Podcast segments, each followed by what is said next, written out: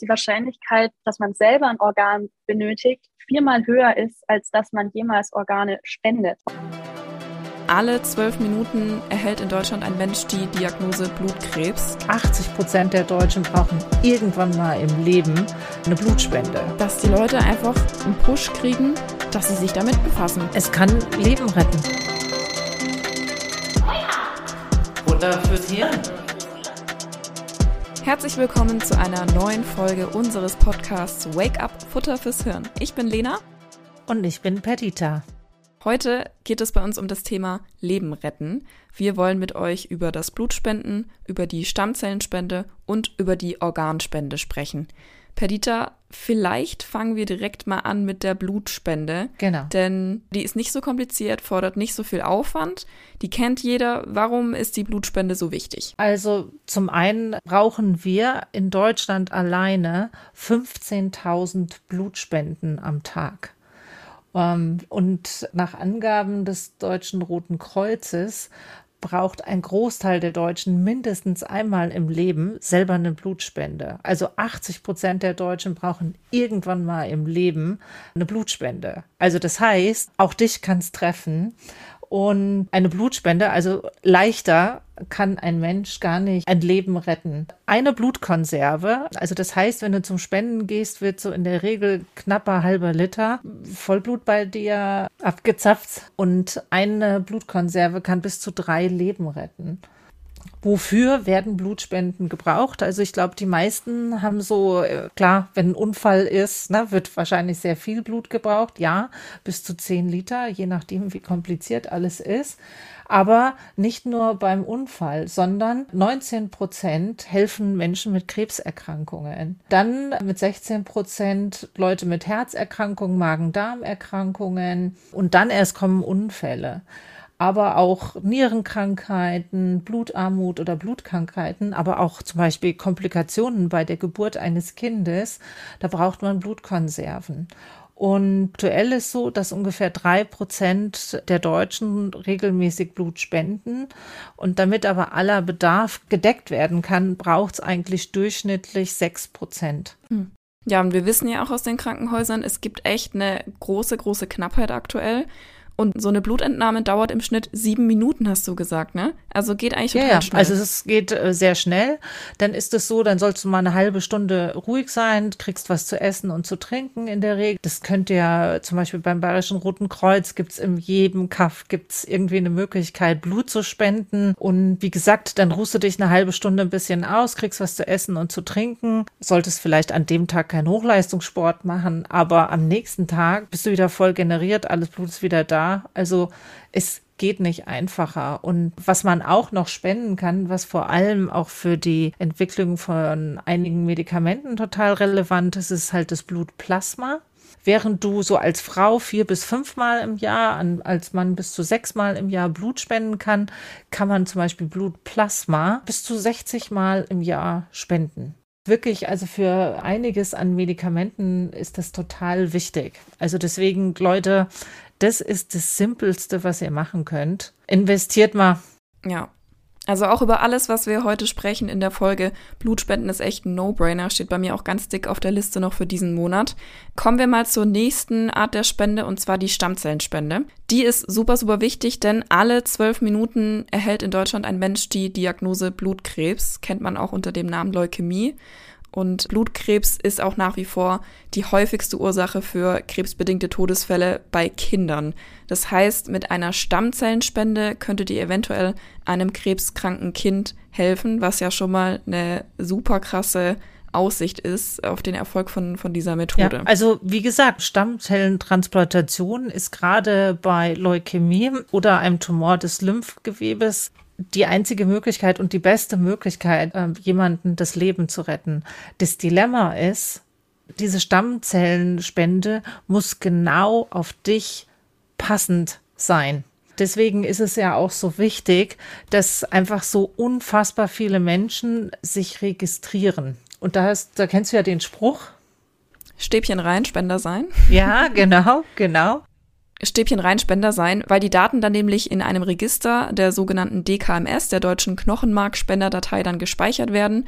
Und mit den Daten von der jeweiligen Patientin oder dem jeweiligen Patienten weltweit abgeglichen werden können. Das Ganze ist natürlich anonym, aber so kann eben über eine unfassbar große Anzahl von Menschen weltweit erreicht werden, dass man vielleicht ein Match findet für genau den Patient, die Patientin. Das müsst ihr euch halt mal vorstellen. Stellt euch vor, ihr habt die Diagnose Blutkrebs und ihr müsst genau diesen Menschen finden, der für euch passend ist. Deswegen braucht es einfach so unfassbar viele, die sich daran beteiligen, weil sozusagen sonst äh, ist das dein sicherer Tod. Also wenn ihr gesund seid und volljährig seid, dann, dann habt ihr die Möglichkeit, eure Gewebemerkmale per Mundabstrich typisieren zu lassen. Das heißt, ihr registriert euch in der Datenbank, ihr bekommt dieses Stäbchen zugeschickt, da macht ihr einen Abstrich in eurem Mund, schickt es zurück und es wird dann typisiert und aufgenommen und wie dann der genaue Spendeablauf überhaupt abläuft und auch überhaupt die Auswahl. Dazu kommen wir jetzt auch noch. Ja, also erstmal, damit ihr wisst, was passiert mit eurer Spende. Also es ist so, dass die Stammzellen sich im Knochenmark befinden und sich dort zu verschiedenen Blutzellen weiterentwickeln.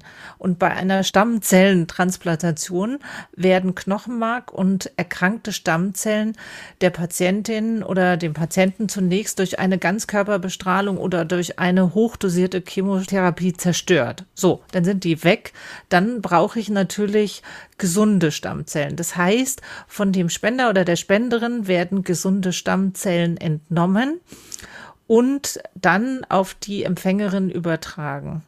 Und wenn es gut klappt, und deswegen ist dieses totale Matching so relevant, dann entwickeln sich aus diesen neu zugeführten Stammzellen ein neues blutbildendes System im Körper der empfangenen Person. Also damit ihr wisst, was passiert denn so und was passiert jetzt, wenn du spendest. Genau, also ob die Spende überhaupt stattfinden kann, hängt natürlich dann auch von der Art, von der Schwere der Erkrankung ab, von der körperlichen Verfassung.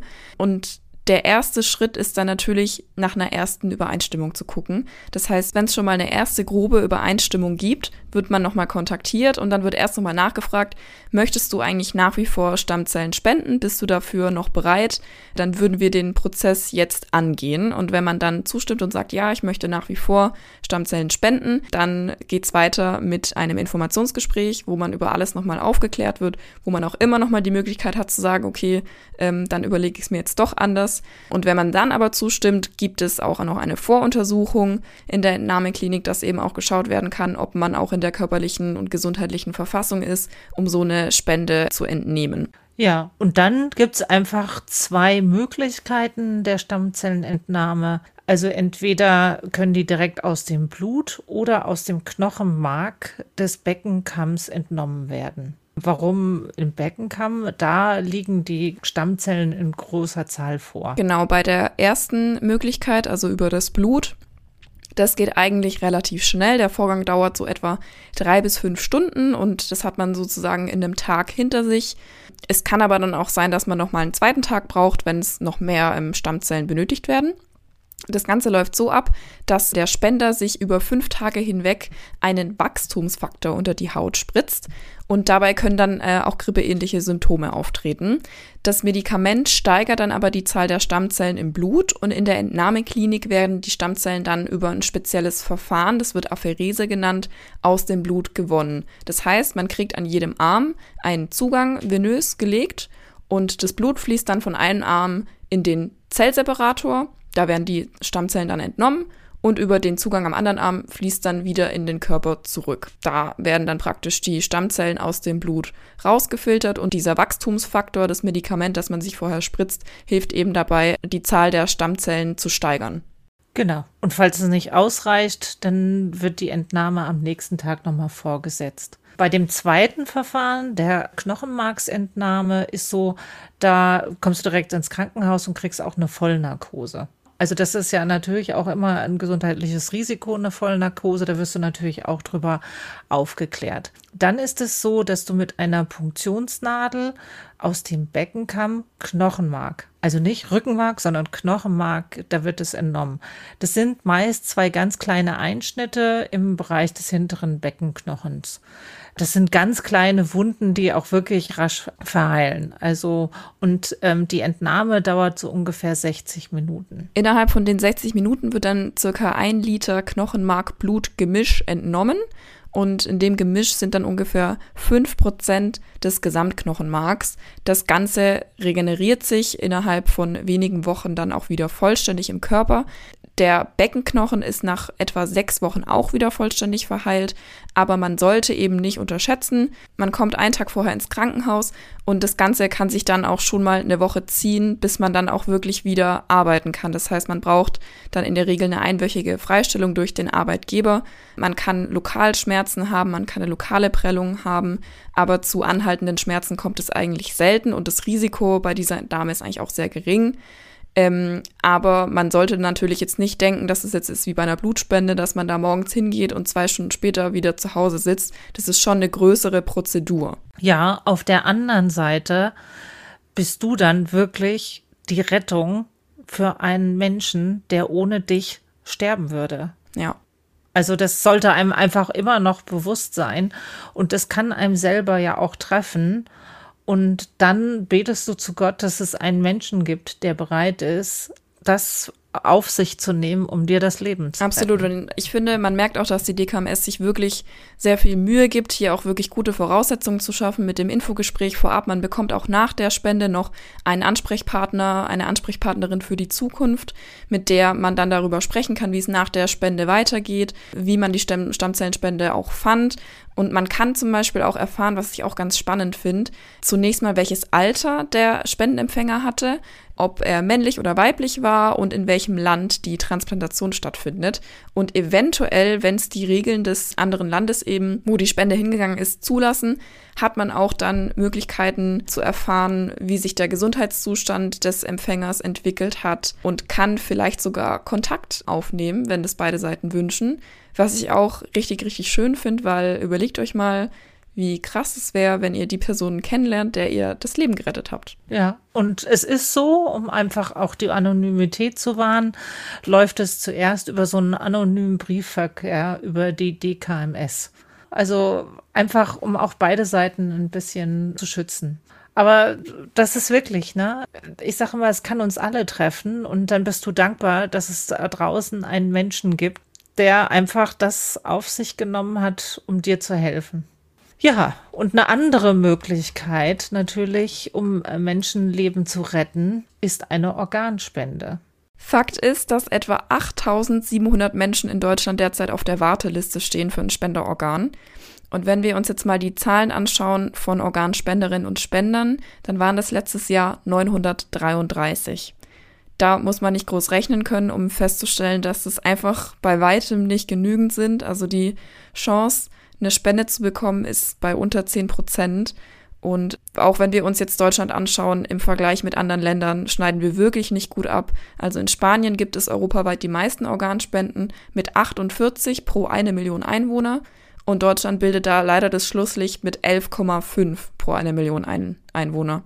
Ja, und zum Beispiel eines der häufigsten Spenderorgane, die man braucht, ist eine Niere, also für Nierentransplantation. Letztes Jahr waren 4600 neu auf der Warteliste und letztes Jahr sind auch 826 Menschen verstorben auf der Warteliste, weil sie nicht rechtzeitig eine Niere transplantiert bekommen haben. Was ich eigentlich ganz spannend finde, ist, dass die Menschen in Deutschland eigentlich eine sehr positive Einstellung gegenüber Organ- und auch Gewebespende, darüber wollen wir natürlich auch sprechen. Man kann ja nicht nur Organe spenden, sondern auch Gewebe wie Haut, Augen, die Herzklappe und so weiter. Darüber sprechen wir gleich noch. Die Menschen in Deutschland sind da demgegenüber eigentlich sehr positiv gestimmt. 82 Prozent der Deutschen haben nämlich eine positive Einstellung gegenüber der Organspende.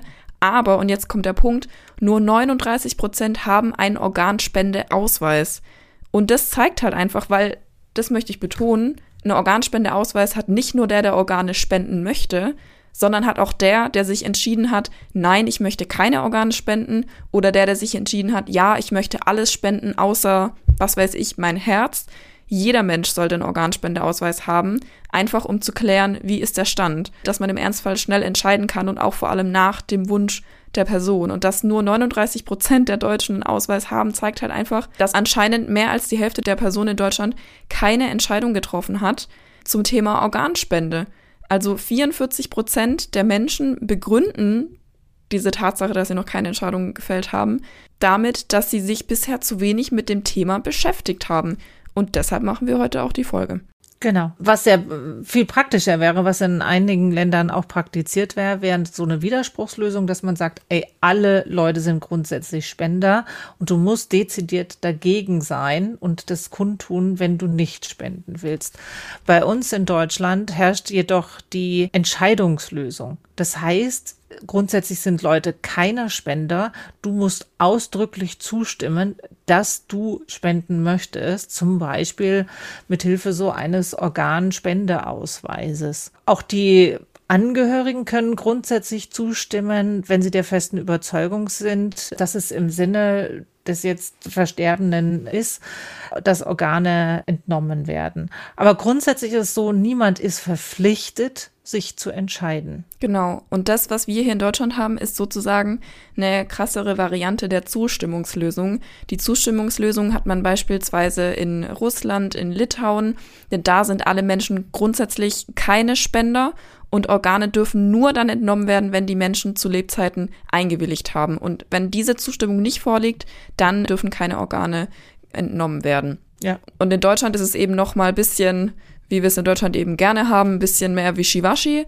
Ähm, also man ist eigentlich kein Spender, außer man hat einen Organspendeausweis oder man hat es schriftlich oder die Angehörigen können das wirklich bezeugen, dass man sich dafür im Leben halt ausgesprochen hat. Aber was ich halt wirklich schade finde, ist, dass man nicht verpflichtet ist, sich zu entscheiden, weil dann sind wir eben genau an dem Punkt, dass eigentlich super viele Leute das gut finden, da generell dafür sind, aber nicht den Eindruck haben, dass sie sich damit beschäftigen müssen, weil es muss ja keine Entscheidung gefällt werden und im Zweifelsfall entscheiden dann halt einfach meine Angehörigen, wenn ich tot bin dass die aber vielleicht in dem Moment dann auch andere Sorgen haben, als jetzt darüber nachzudenken, ob hier jetzt Organe entnommen werden sollen oder nicht. Also ich denke mir immer so, im Zweifel möchte ich das doch meinen Angehörigen auch abnehmen, in der Situation, ja. in der sie mich gerade verloren haben und trauern, jetzt noch darüber nachzudenken, was ist die beste Entscheidung für uns, für den Verstorbenen, wenn ich einfach den Ausweis habe und da steht ganz genau drauf, was ich möchte, dann ist die Situation klar.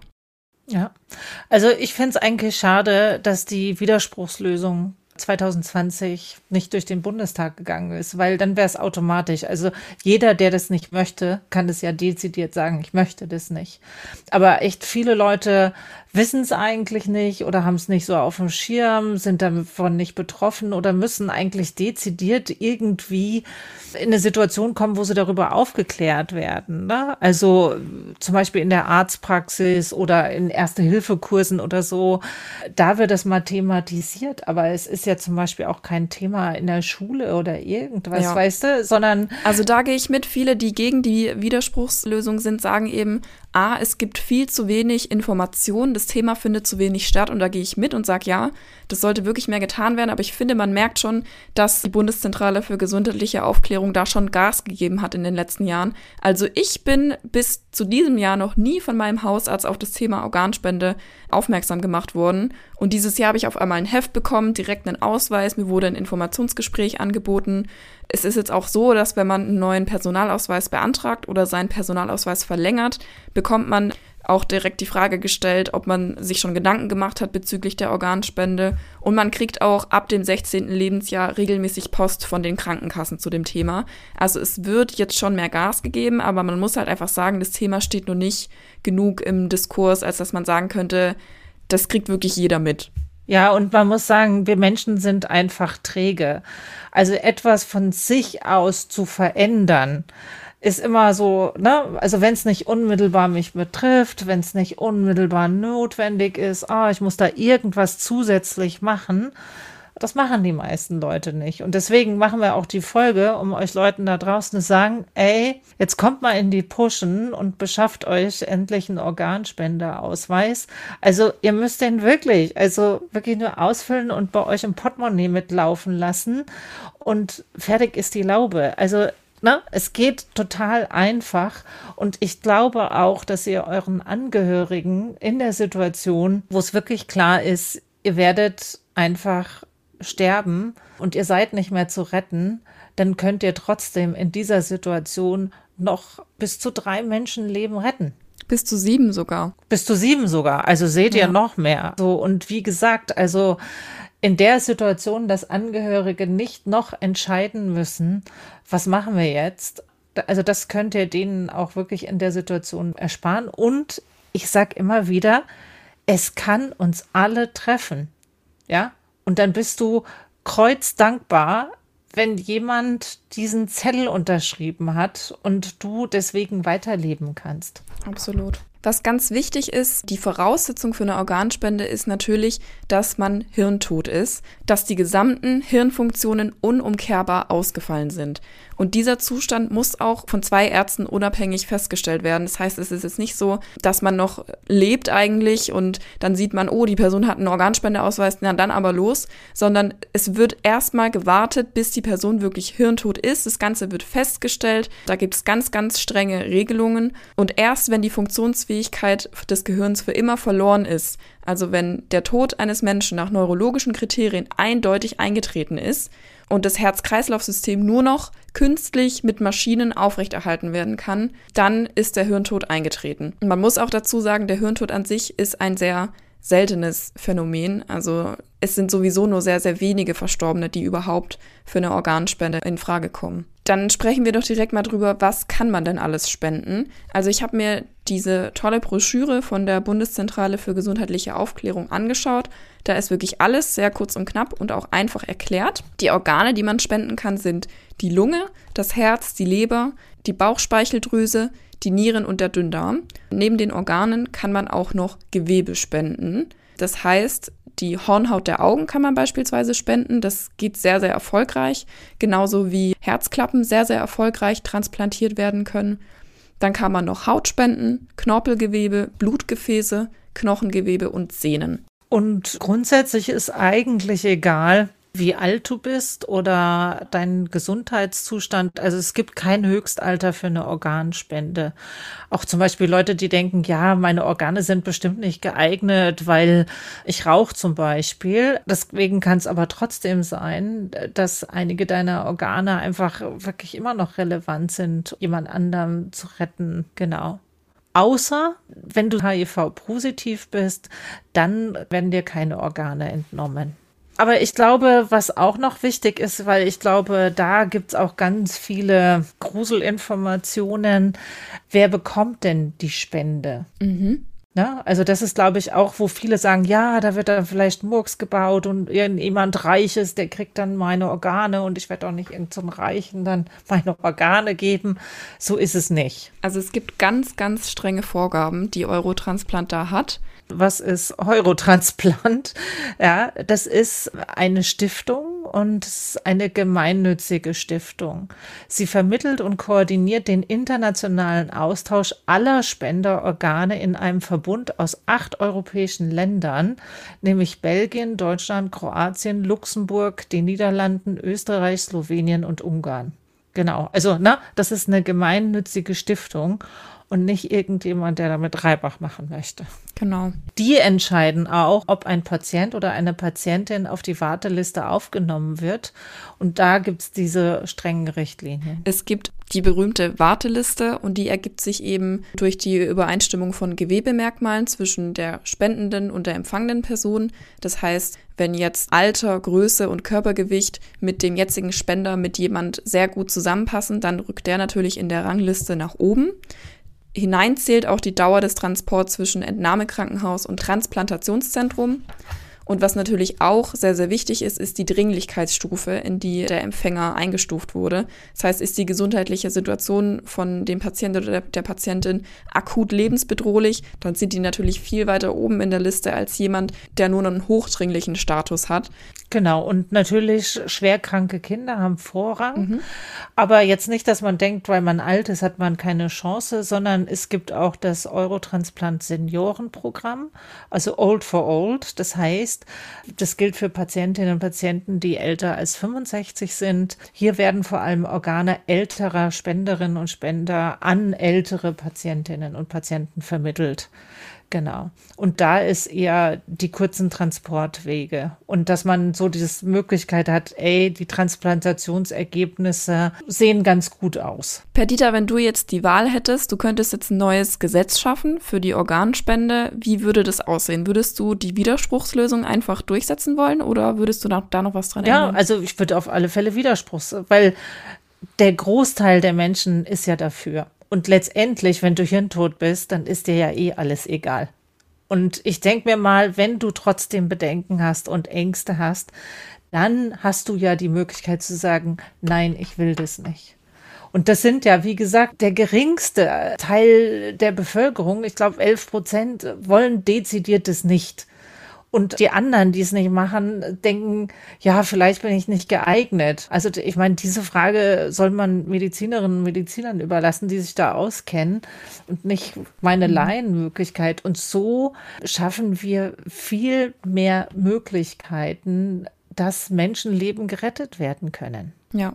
Ich sehe das eigentlich ähnlich wie du. Ich kann aber auch teilweise Kritiker verstehen, die sagen, naja, wenn das dann erstmal gesellschaftlich sozusagen vorgegeben ist, dass man Spender sein soll und das wird dann auch gesellschaftlich eben so angesehen, dass es das, das Richtige ist, wer traut sich denn dann, dem zu widersprechen, wer wird denn da nicht von den gesellschaftlichen Erwartungen beeinflusst? Es ist doch dann super unangenehm hinzugehen und zu sagen, nö, also ich mache diese lebensrettende Maßnahme für andere. Ja, aber das ist doch, also ganz ehrlich, das machst du doch anonymisiert alleine. Das kriegt ja nicht die Welt mit. Du musst ja nicht mit einem Schild rumlaufen und sagen, ich mach's nicht, sondern, ne? Du wirst es da in dem Verzeichnis, wirst du einfach melden und sagen, ich will's nicht. Fertig. Ja, also das ist, also ich meine, das ist doch anonymisiert, das weiß doch kein Mensch, dass du Nein gesagt hast. Und wenn du dann stirbst, dann ist es dir sowieso egal. Also ich denke mir mal, was ganz wichtig ist, ist, dass es wirklich total anonymisiert passieren muss, dass niemand anders mitkriegt, dass du dich dagegen entschieden hast. Aber ansonsten mhm. ist es ja privat. Also ich meine, keiner guckt, ey, bist du Organspender? Ja, nein. Und selbst wenn dich jemand fragt und sagt, bist du Organspender, willst du einer sein und du spülst einen Druck, dann sagst du, ja, natürlich bin ich einer und mach's halt nicht, das ist doch wurscht. Mhm. Also. Viele haben da halt, das kann ich auch teilweise nachvollziehen. Also natürlich einerseits, wenn man da mit seinem Glauben dann irgendwie auf Probleme stößt und sagt, es passt nicht mit meinem Glauben zusammen, kann ich das natürlich verstehen, dass man sagt, okay, dann kreuzt man da Nein an. Ich finde dennoch, dass man sich halt einfach, dass man eine Entscheidung treffen sollte. Und einige sagen auch, dass es ethisch damit ein Problem gibt, weil man eben das Recht hat auf körperliche Unversehrtheit und das hat man auch nach dem Tod. Und würde man die Widerspruchslösung einführen, dann hätte der Staat ja sozusagen ein Anrecht auf die eigenen Organe. Es sei denn, man sagt aktiv was dagegen und man kann laut den Kritikern zum Beispiel dann nicht davon ausgehen, dass das wirklich jeder mitbekommt, dass wirklich jeder die Informationen bekommt, an die Hand bekommt, zu sagen, du kannst da auch Nein sagen. Hier, das sind deine Möglichkeiten, sondern dass es vielleicht auch mal an jemanden vorbeigeht und dann derjenige stirbt und es werden Organe entnommen, obwohl der es wirklich nicht gewollt hätte.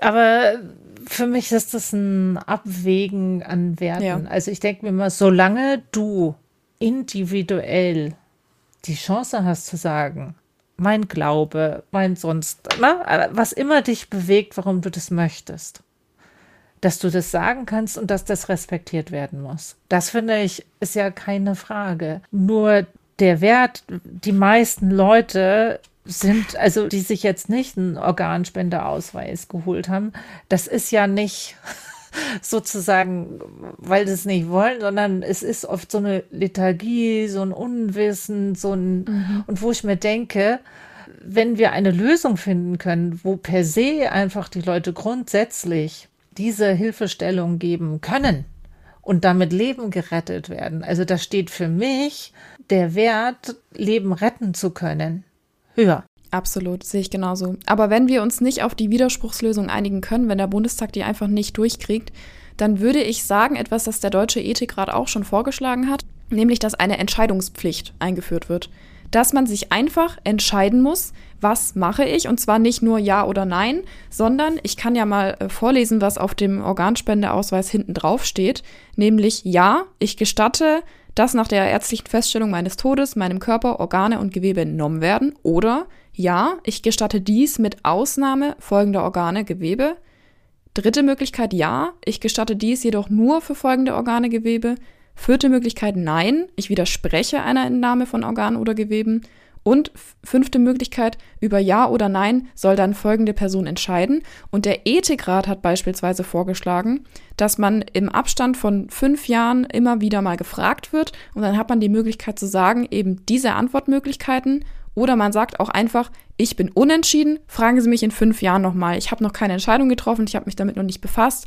Ich möchte das jetzt noch nicht machen, dann bleibt alles so, wie es ist beim jetzigen Recht, dass dann eben die Angehörigen entscheiden müssten oder halt auch geguckt wird, gab es irgendwie einen Organspendeausweis oder auch nicht. Also mir wäre es einfach wichtig, dass die Leute einfach einen Push kriegen, dass sie sich entscheiden müssen, dass sie sich damit befassen weil ansonsten wird sich nichts verändern und ähm, es werden unnötig mehr Menschen sterben als ja und deswegen haben wir ja auch diese Folge gemacht und das möchte ich euch hiermit auch gleich ins Hirn tackern.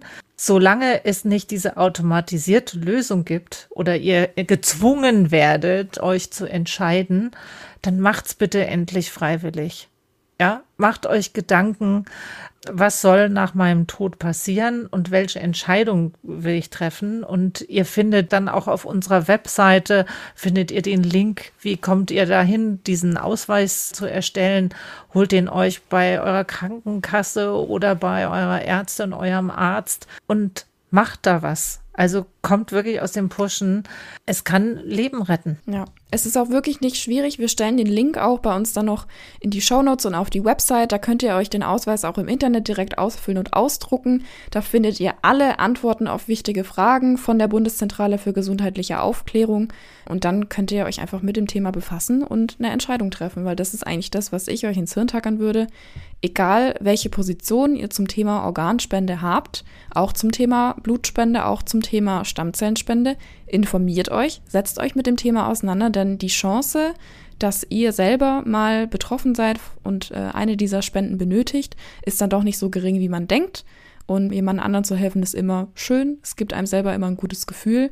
Deshalb trefft eine Entscheidung, egal welches ist, trefft einfach eine Entscheidung im Endeffekt auch, um euer Umfeld, sollte euch mal was passieren, zu entlasten, dass sie ein gutes Gewissen haben mit der Entscheidung, die sie für euch treffen.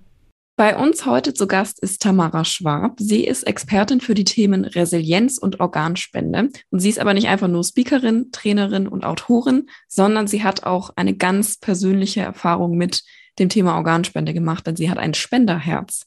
Schön, dass du heute bei uns bist, Tamara. Sehr gerne. Danke für die Einladung. Ja, gerne.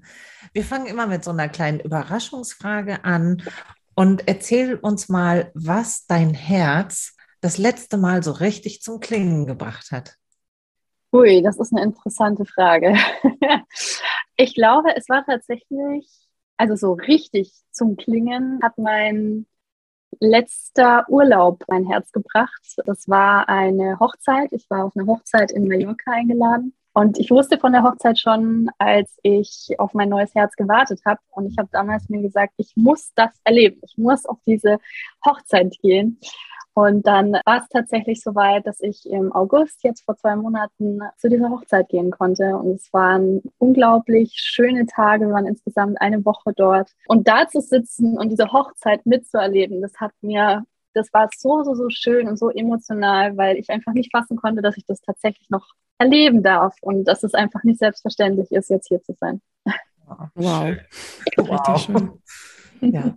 Da sind wir auch direkt beim Thema, wieso erzähl uns mal kurz deine Geschichte in, in einer abgespeckten Version vielleicht. Ähm, wieso engagierst du dich für das Thema Organspende? Das liegt schlicht und ergreifend daran, dass ich selber ein Spenderorgan habe und ich gemerkt habe, gerade in dieser Wartezeit und auch auf dem Weg zur Listung, wie schwierig dieser Weg ist und wie schlecht es dir gehen muss, dass du gelistet werden kannst. Also das ist ein ganz, ganz schmaler Grad zwischen dir muss es schlecht genug gehen und du musst aber noch fit genug sein, um eine Transplantation zu überstehen.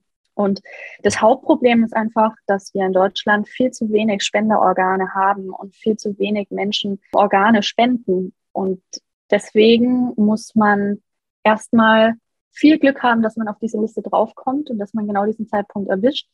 Zum anderen muss man viel Durchhaltevermögen haben, weil man daraufhin sehr lange auch auf ein Organ warten muss. Beim Herz sind es im Durchschnitt vier bis sechs Monate. Bei einer Niere sind es sogar, glaube ich, zehn Jahre oder so. Also es ist nicht fassbar, durch was für eine Hölle man da erstmal gehen muss, bis man die Chance auf ein zweites Leben bekommt. Und nicht selten versterben Menschen auf der Warteliste. Also ich, ich glaube, die Zahl liegt irgendwie bei drei Menschen täglich oder so, die da auf der Liste versterben, weil sie nicht mehr rechtzeitig ein Organ bekommen. Und ja, das, da dachte ich mir, okay, ich habe diese Geschichte, ich habe das durchlebt, ich kann davon berichten, dann tue ich das auch. Und ich möchte in irgendeiner Weise helfen, dass wir eine andere Situation in Deutschland haben. Du hast gerade schon mal kurz erzählt, du bist über Instagram aktiv und versuchst da auch ein bisschen die Leute über das Thema zu informieren. Weißt du, wie viele Menschen du schon geschafft hast zu überzeugen oder sich zumindest mit dem Thema Organspende auseinanderzusetzen? Also ich weiß aktuell die Zahlen nicht. Ich habe nur vor einem Jahr mal in meiner Community Community gefragt und damals waren es nur 4000 Follower. Also mittlerweile bin ich bei 14.000 und damals, also bei 4000 Followern, waren es damals 600 Menschen, die angegeben haben, dass ich, dass sie wegen mir, wegen meiner Geschichte sich einen Organspendeausweis geholt haben.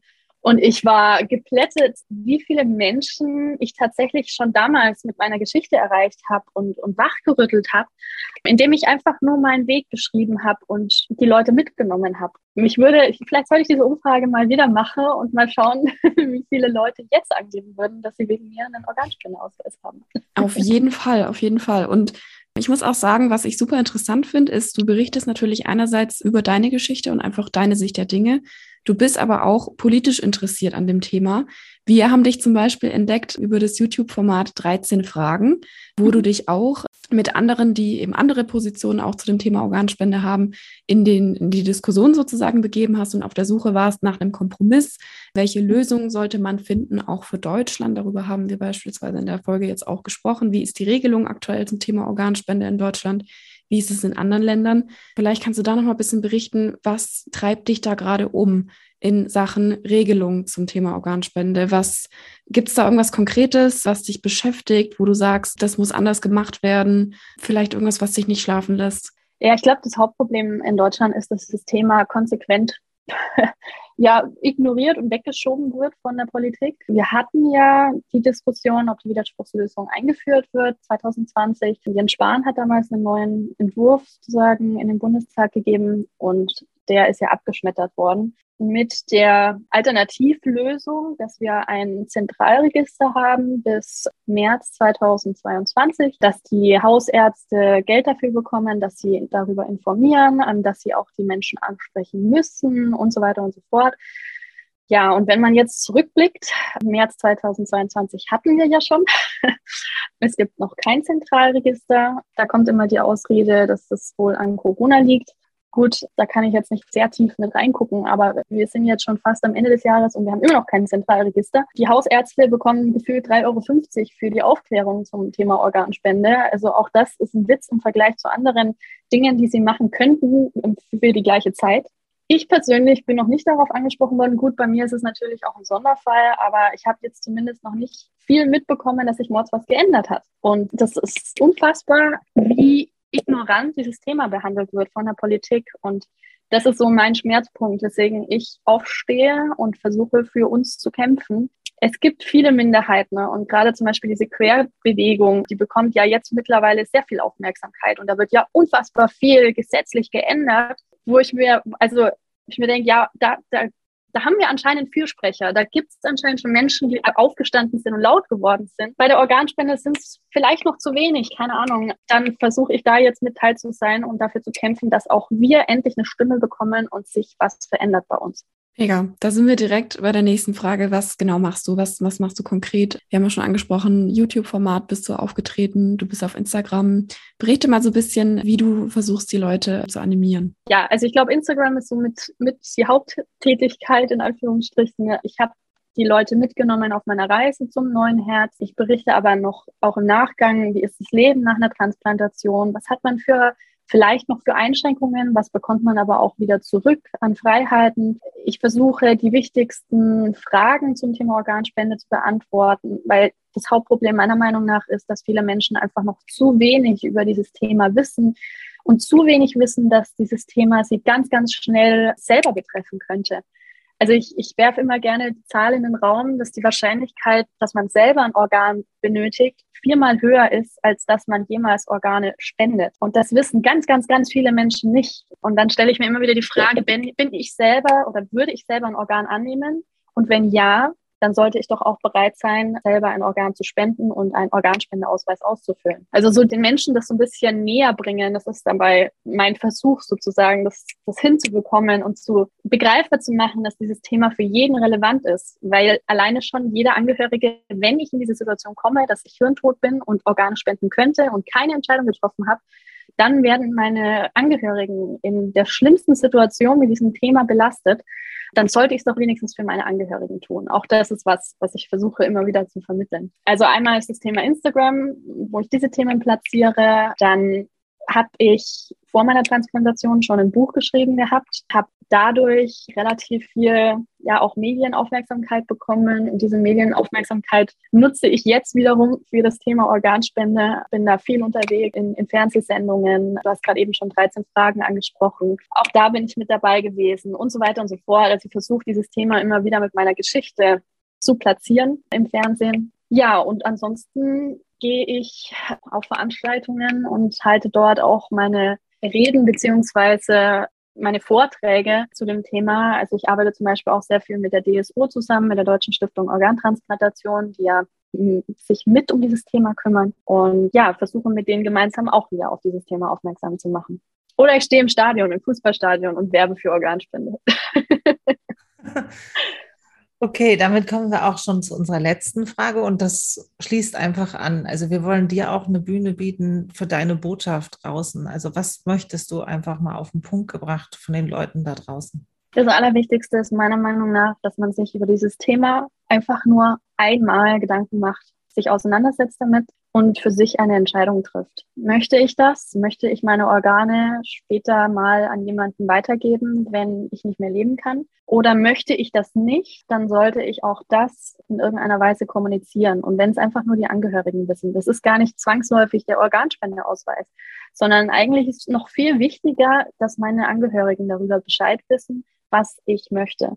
Einmal den Angehörigen zuliebe, weil sie keine Entscheidung dann treffen müssen, wenn diese Situation auftritt. Und zum anderen, weil ich damit einfach Leben retten kann, wenn ich mich dafür entscheide. Und auch hier wieder die Frage, wäre ich selber bereit, ein Organ anzunehmen? Und wenn ja, sollte ich da nicht auch bereit sein, ein Held für andere Menschen zu sein? Ja, ich glaube, das ist eine sehr gute Frage, um ähm, unser Interview auch abzuschließen, die jeder sich mal in seinem Kopf selber beantworten kann.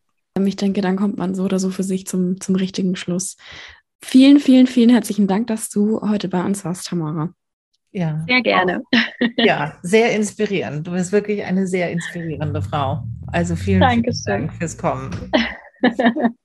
danke, danke. So, Leute, und wie immer haben wir uns für euch Challenges überlegt, nämlich damit ihr selber auch ins Tun kommt. Also das Erste, was ihr ganz einfach machen könnt, ist, könnt mindestens einmal jetzt zum Blutspenden oder zum Blutplasmaspenden gehen und registriert euch bei der DKMS, dass ihr bereit seid, Stammzellenspende zu machen. Und Challenge Nummer zwei, der Organspendeausweis. Legt euch den zu, falls ihr den noch nicht gemacht habt, egal wie ihr euch entscheidet. Ihr könnt es hinten in aller Fülle und in aller Vielfalt, wie auch immer ihr euch das vorstellt und wünscht, könnt ihr das eintragen. Den könnt ihr online machen. Ihr könnt euch den zuschicken lassen. Ihr könnt den ausdrucken. Ihr könnt bei eurem Hausarzt nachfragen. Und natürlich könnt ihr den auch direkt an Freunde und Bekannte ja. verteilen. Und ich glaube, was sicher nicht einfach ist, was aber wichtig ist, redet mit eurem Partner, eurer Partnerin, mit euren Familien, aber auch Bekannten über das Thema Organspende und wie ihr dazu steht. Dass, wenn die Situation kommt, dass eure Lebenspartnerin oder Lebenspartner oder eure Eltern wissen, was willst du? Dass ihr euch wirklich bewusst darüber unterhalten habt und auch wirklich wisst, wie möchte jeder Einzelne entscheiden. Dass, wenn die Situation kommt, man weiß, was ist dein Wunsch oder auch, dass du in die Situation kommst, wenn du das für jemand entscheiden musst, dass du weißt, was wollte meine Mutter, mein Vater, mein Lebenspartner, meine Lebenspartnerin, mein Kind. Es ist ganz schwer, sicher ganz schwer, aber es geht nicht weg und deswegen redet mal bei einem guten Moment mit ihnen darüber. Und damit sind wir auch am Ende unserer heutigen Folge angekommen. Wir hoffen, dass wir euch ein bisschen in das Thema einführen konntet, euch ein bisschen anregen konntet, euch darüber zu informieren, euch eure Gedanken zu machen. Und dann würden wir uns natürlich auch freuen, wenn ihr für die nächste Folge wieder einschaltet. Wenn es heißt, alle Jahre wieder Familienstreit an ja. Weihnachten, wie wir mit Familienkonflikten umgehen. Weil an Weihnachten kommt man zusammen und sehr häufig entstehen in Familien dann plötzlich Konflikte und wie man konstruktiv mit Konflikten umgeht und vielleicht dann auch ein netteres und angenehmeres Weihnachten verbringen kann, das wird Thema in unserer Dezemberfolge. Alle Infos zur Recherche findet ihr wie immer in unseren Show Notes und auf unserer Website www.futter-fürs-hirn.de. Dann freuen wir uns auch wie immer über euer Feedback zu den Challenges. Schickt uns gerne eine Nachricht auf Facebook, auf Instagram oder schickt uns eine E-Mail an wakeup@gemeinsam-in-europa.de. Ja, und an der Stelle nochmal Dankeschön für Laura, die die wirklich umfassende und sehr gute Recherche für diese Folge gemacht hat. Und an ihren Bruder, der jetzt erst vor kurzem eine Stammzellenspende geleistet hat und uns ein bisschen erklärt hat, wie das Ganze abläuft. Er hat sich auch schon wieder erholt und hat sicherlich eine gute Tat getan. Grüße auch an deinen Bruder, Laura. Genau. Und damit sind wir am Ende unserer Folge und es bleibt uns nur zu sagen Tschüss und bleibt wach.